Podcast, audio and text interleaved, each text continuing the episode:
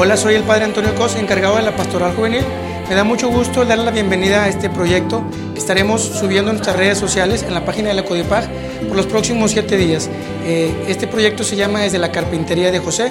Es con motivo del novenario de la fiesta de San José, dentro del año de San José que el Papa Francisco dio como iniciado el 8 de diciembre del año pasado, con la Carta Apostólica Corazón de Padre. Ahí me toca más o menos presentar, en la medida de las posibilidades, eh, así grosso modo, quién fue, quién es San José. Vamos a empezar primero diciendo que el culto a San José no es tan antiguo como es el culto de la Santísima Virgen y a Jesucristo. El culto a la divinidad de Jesús eh, obviamente se remite a la iglesia primitiva, a la primera comunidad de cristianos. El culto a la Santísima Virgen también es muy, eh, muy reciente, muy nuevo, apenas se forma la iglesia de Jerusalén. Eh, el culto a San José surge o se fortalece, digamos, eh, aproximadamente en el siglo XI, eh, el año 1000, empieza a generarse el culto o empieza a crecer el culto en relación a San José. Sin embargo, desde la época de la patrística, los padres de la iglesia empiezan a hacer mención a las virtudes y a las cualidades de San José. Vamos a hablar también de algunas características de San José. Si se dan cuenta, pues estamos en una carpintería precisamente porque San José era carpintero. El oficio que Jesús también tuvo eh, en su vida privada, en su juventud, pues lo heredó y lo aprendió de su padre. San José estuvo en contacto eh, con el trabajo, no le sacó la vuelta al trabajo, fue un hombre consciente de su realidad y que no tuvo miedo en afrontar lo que tuvo que hacer para sacar adelante a su familia. Algo importante de esto si José fue carpintero y Jesús fue carpintero, podemos eh, entender que Jesús aprendió a ser un hombre respetable, un hombre honorable, un hombre eh, bueno con los demás, eh, al ejemplo de su padre adoptivo que fue San José. San José estaba prometido a la Santísima Virgen María. cuando la Virgen recibe la anunciación o recibe la visita del ángel, eh, para decirle que va a ser madre del Salvador, estaba prometida en matrimonio al Señor San José. Eh, ¿qué, ¿Qué significa esto? Había una figura hasta hace poco tiempo en, en el derecho que se llama los esponsales. Los esponsales eran como que un precontrato matrimonial en el que un hombre y una mujer daban su palabra de casarse.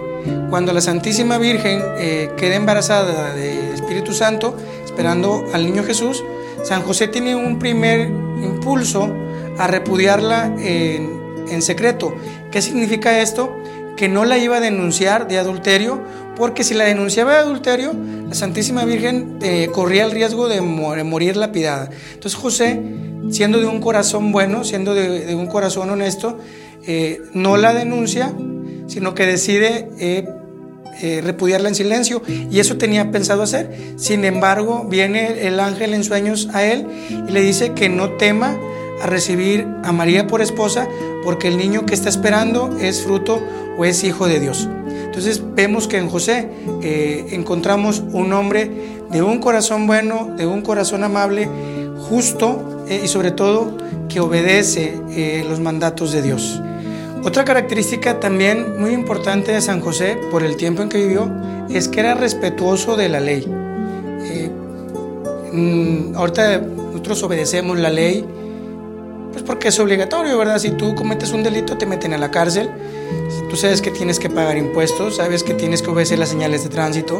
Eh, entonces ahorita forzosamente obedecemos la ley, pero San José y Jesús vivían en un estado teocrático. ¿Qué significa esto? Que todas, toda la vida, todo lo, que las personas hacían desde la mañana hasta que se dormían, estaba regido por leyes religiosas. Entonces, él eh, estaba, estuvo siempre dispuesto a cumplir con la ley religiosa. Si nosotros rompemos alguno de los mandamientos, pues obviamente cometemos un pecado, vamos con un sacerdote, nos confesamos y nos, nos da la absolución. Eh, en la época de San José, San José, eh, digamos que la obligatoriedad del cumplimiento de la norma religiosa se extendía al ámbito público. Entonces, él fue una persona que públicamente, que eh, responsablemente, siempre cumplió con la ley. Esto nos damos cuenta en los pasajes donde narra que que llevó a, a presentar al niño cuando pasó el tiempo para la purificación, que también, ¿se acuerdan cuando el niño es perdido y lleva en el templo, que van él y la Santísima Virgen? Pues cumplieron con llevarlo a, a Jerusalén. En todo momento José cumplía con los preceptos que, que la ley de Moisés eh, establecía. También de ahí podemos ver que Jesús, el profundo amor que Jesús tiene por su religión, por su cultura, por, por sus tradiciones, pues lo aprendió también de su padre. Algo también muy importante de San José es la misión que él viene a cumplir en el proceso de la, de la salvación, de la redención. Siempre hablamos de la colaboración de María en la redención por su sí. Eh, sin embargo, José, aunque no participa, digamos así físicamente, en la traída al mundo de Jesús, sí fue eh, alguien muy importante para que Jesús pudiera cumplir con esta misión. Algo también muy importante de San José es la participación que tiene en el proceso eh, de Jesús desde su infancia hasta que cumple con su plan salvífico, con su plan de salvación. Siempre hablamos de la colaboración de María eh, en la redención y pocas veces nos acordamos o pensamos en San José, que aunque físicamente no interviene en el nacimiento o colabora en el nacimiento de Jesús, sí está presente desde su nacimiento hasta que Dios pues lo llama de este mundo a su presencia.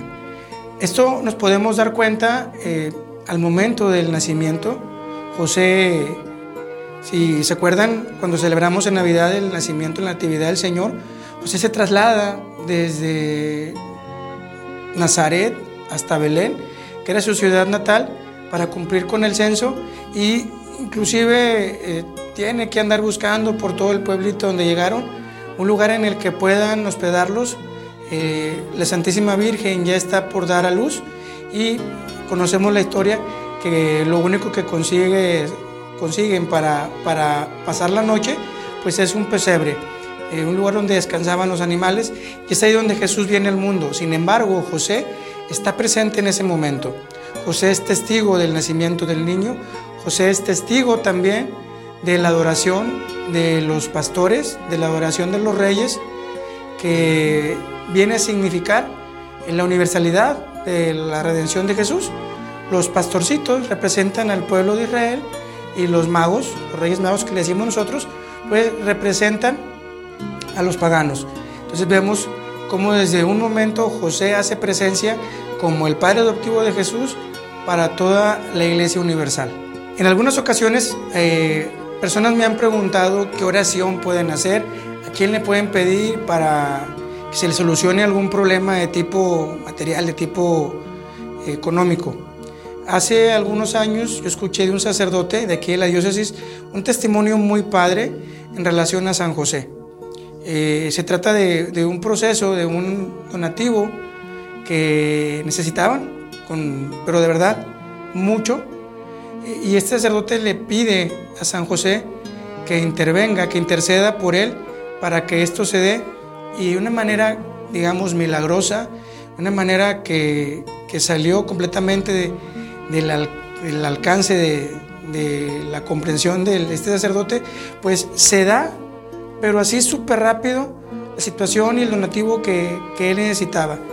Yo aprendí de ahí a, pedirle mucho a San José. ¿Y por qué le pedimos a San José? Porque San José es padre, es padre de, la iglesia, es padre de nosotros, es padre en el que podemos confiar. Eh, San José, fíjense ¿Qué tanto valor tendría como ser humano que Dios le confió lo más sagrado que ha venido a este mundo? Si hablamos en nivel de pureza y de santidad, tenemos a Jesucristo, nuestro Señor, verdadero Dios, verdadero hombre, y después de él la Santísima Virgen María. Y ambos eh, Dios los confió a cargo del Señor San José. Entonces es importante que confiemos eh, plenamente en que este hombre, este varón justo, en el que Dios le confió lo más sagrado, va a hacer lo que sea necesario para que nosotros estemos bien. pidamos su intervención, pidamos que interceda por nosotros. Cuando tengamos algún problema, eh, recurramos a Él. Otra cosa importante también que, tiene la devoción a San José, eh, dicen que aquellas personas que le tienen devoción a San José van a recibir en el momento de que Dios los llame a su presencia los auxilios cristianos. Entonces, si queremos, digamos así, una santa muerte, también es importante que le pidamos a San José. Entonces, órenle mucho a San José, pídanle mucho que interceda por ustedes, eh, hombres y mujeres, pidamos que, Él, que fue Padre de Jesús, también eh, sea nuestro Padre, que interceda por nosotros ante Dios nuestro Señor.